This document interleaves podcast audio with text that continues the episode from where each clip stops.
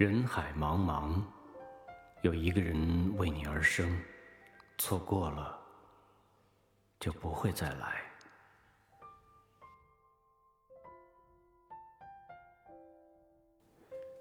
陶真的胜利，作者渊子。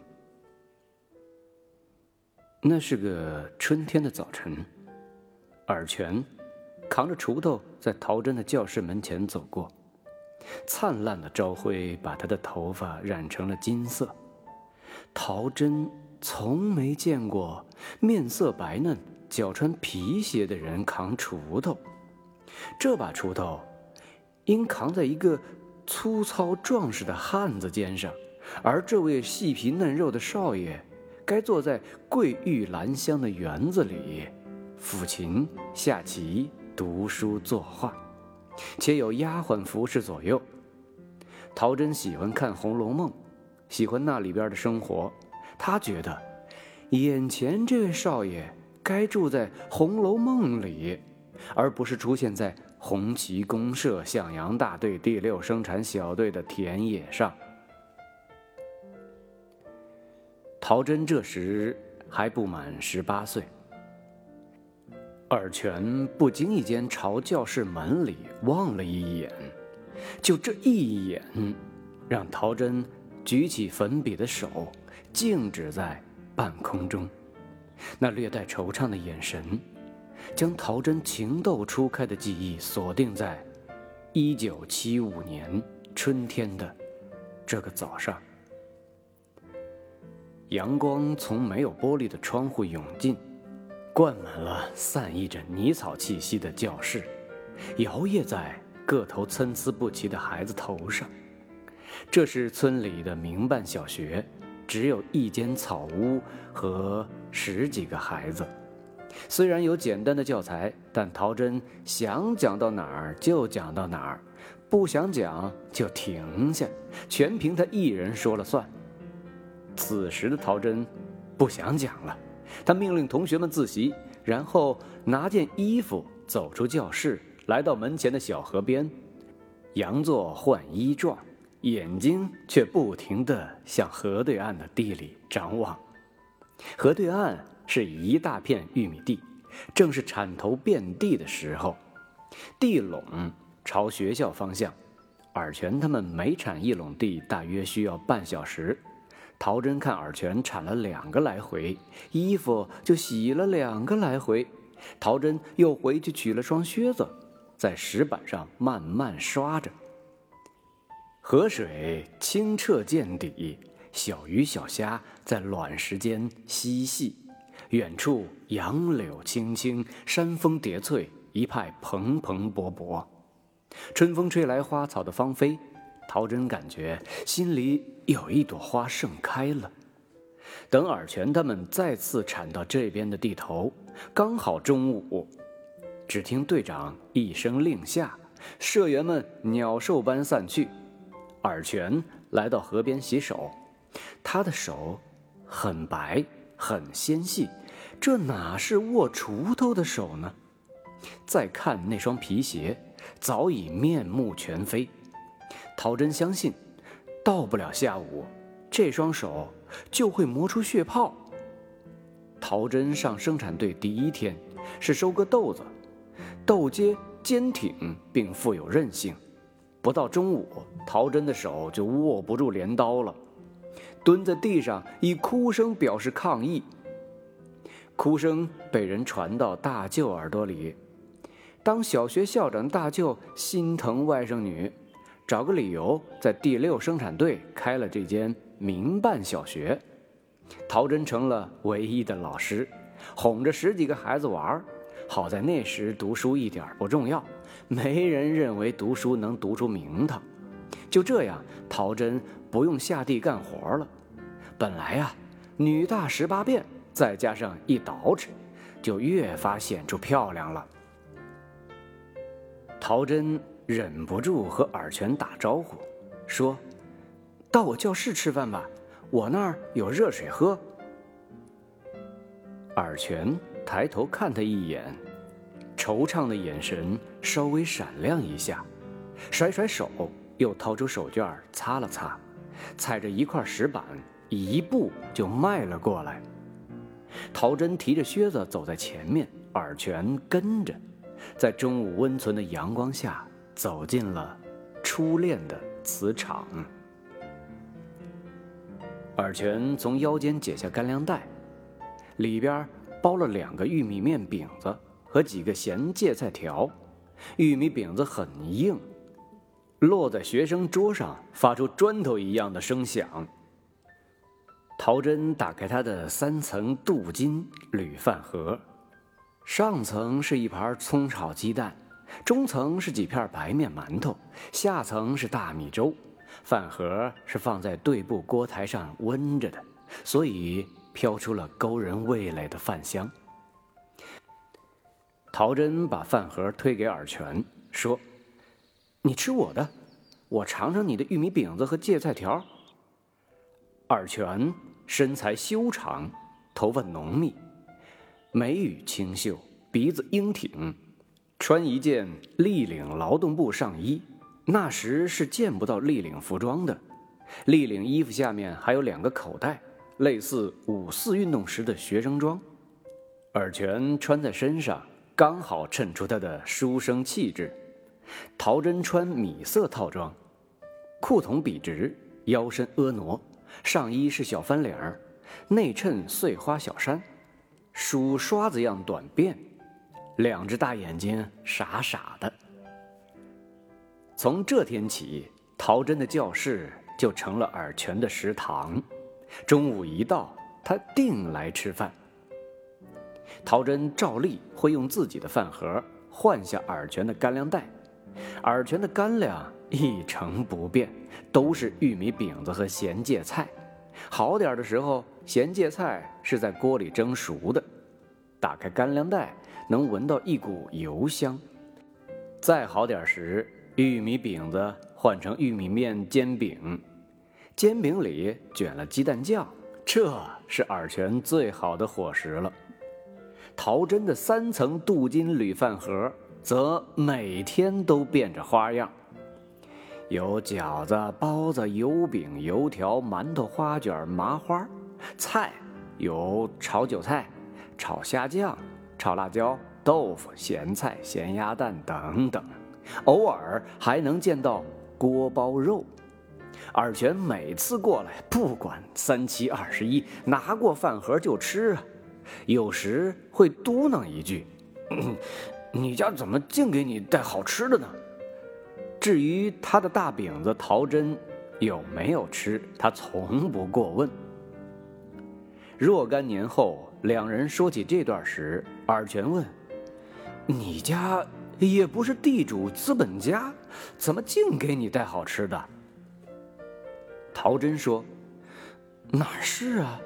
很多时候我看你来学校门前干活了，赶紧骑车回镇上国营食堂给你买一份儿。”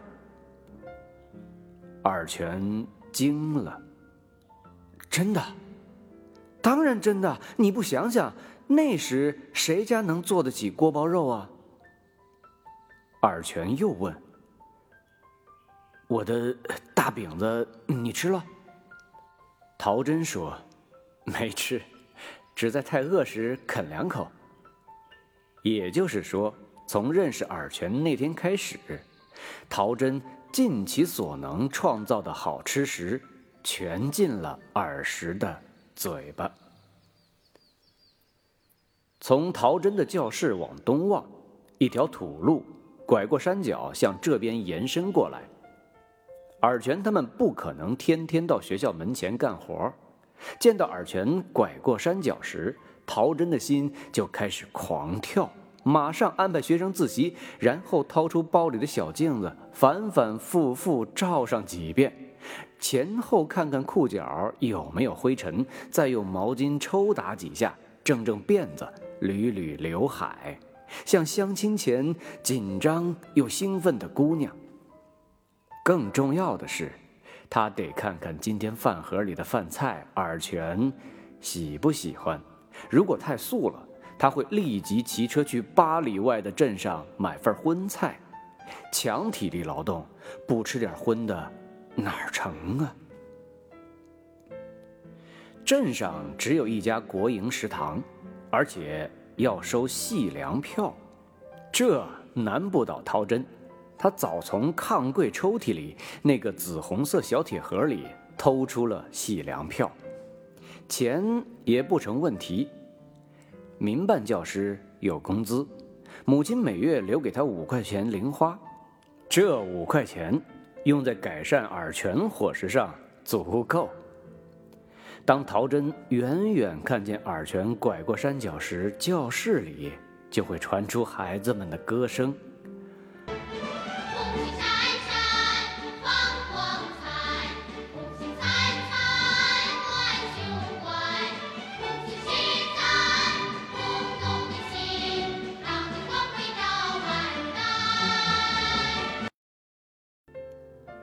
假如那时有人知晓了陶真的秘密，听见孩子们唱《闪闪的红星》了，便可以断定，耳泉来了。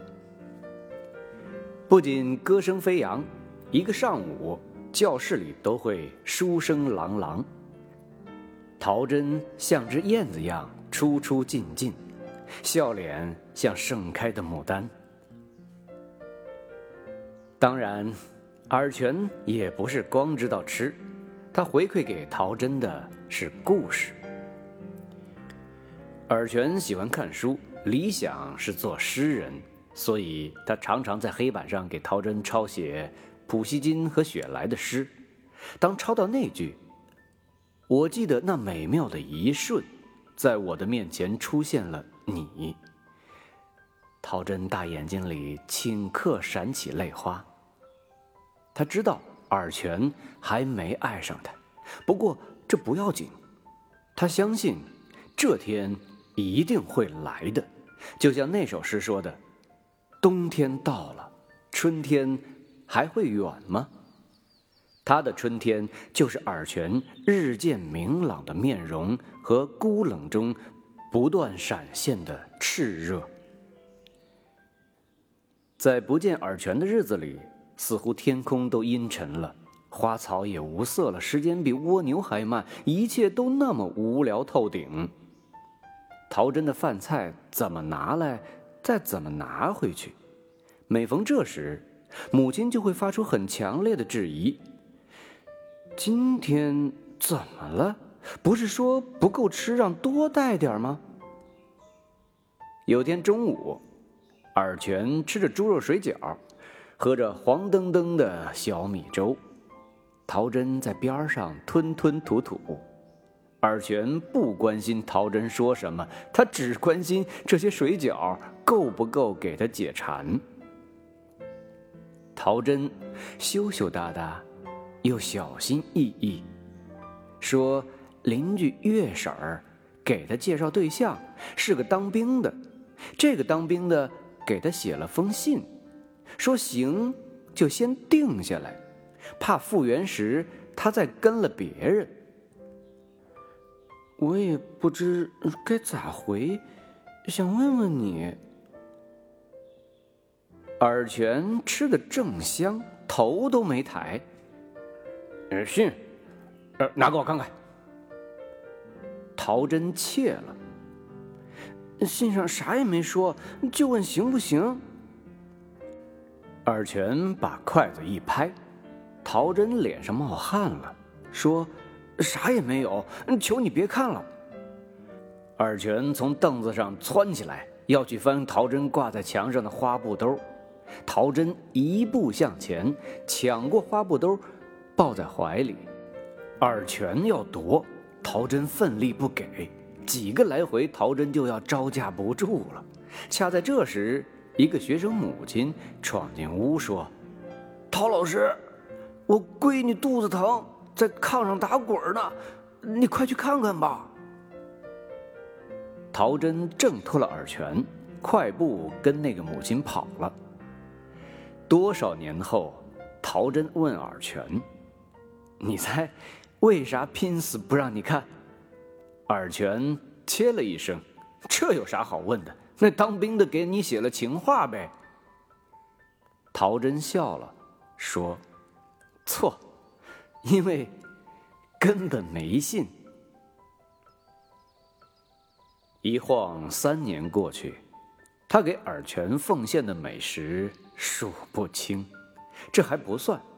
春天的毛樱桃，夏天的西红柿，秋天的李子，冬天的苹果，只要家里有的，弟弟妹妹们吃不到，尔泉也一定能吃到。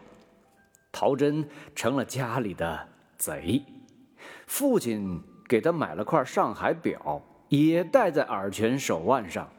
那辆飞鸽牌自行车更成了尔泉的坐骑。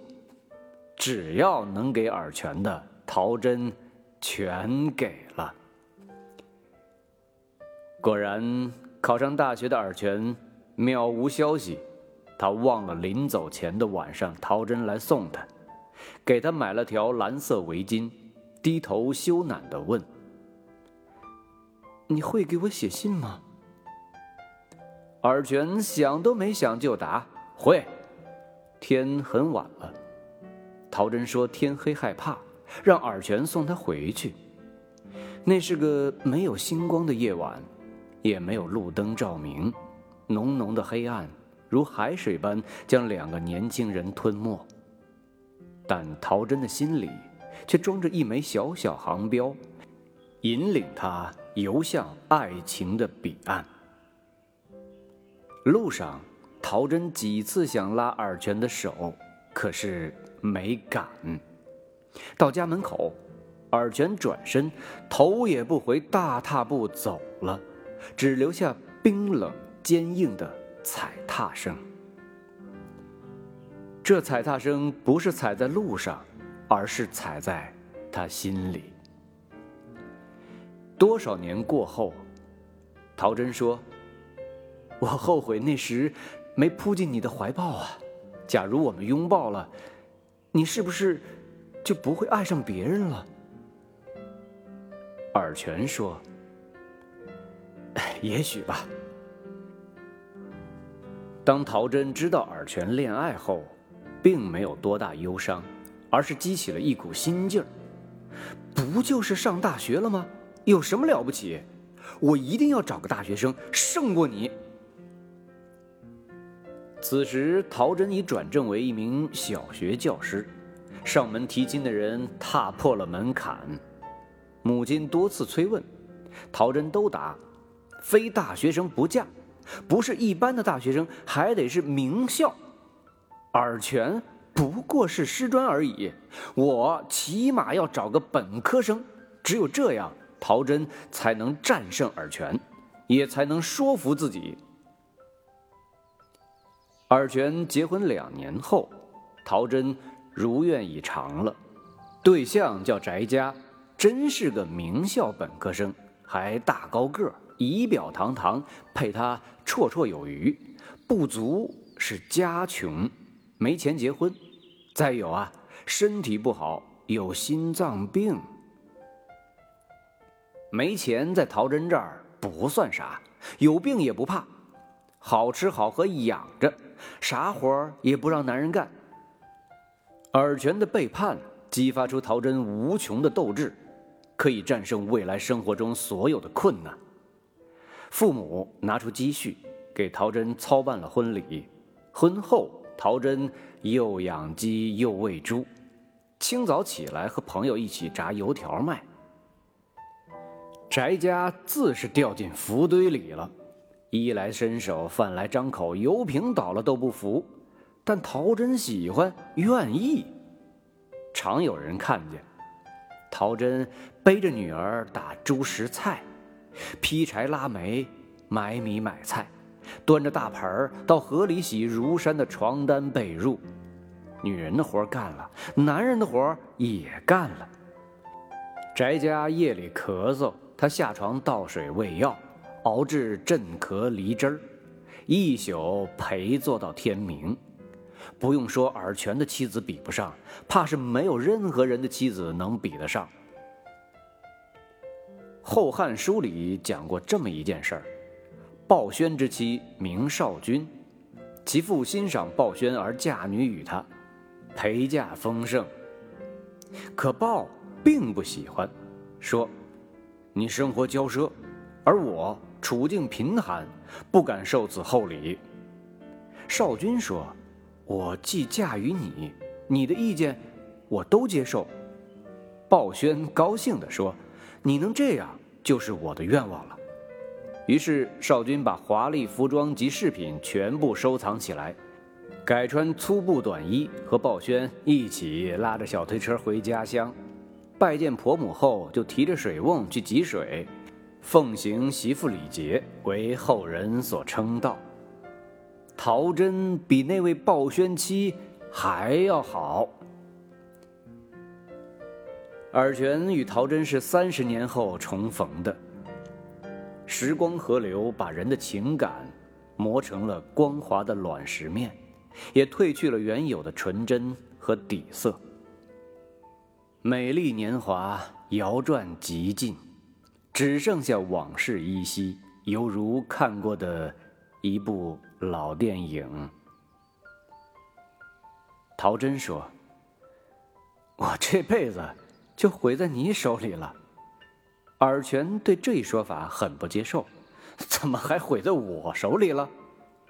陶真说：“当初拿你当标杆，谁想这标杆立错了。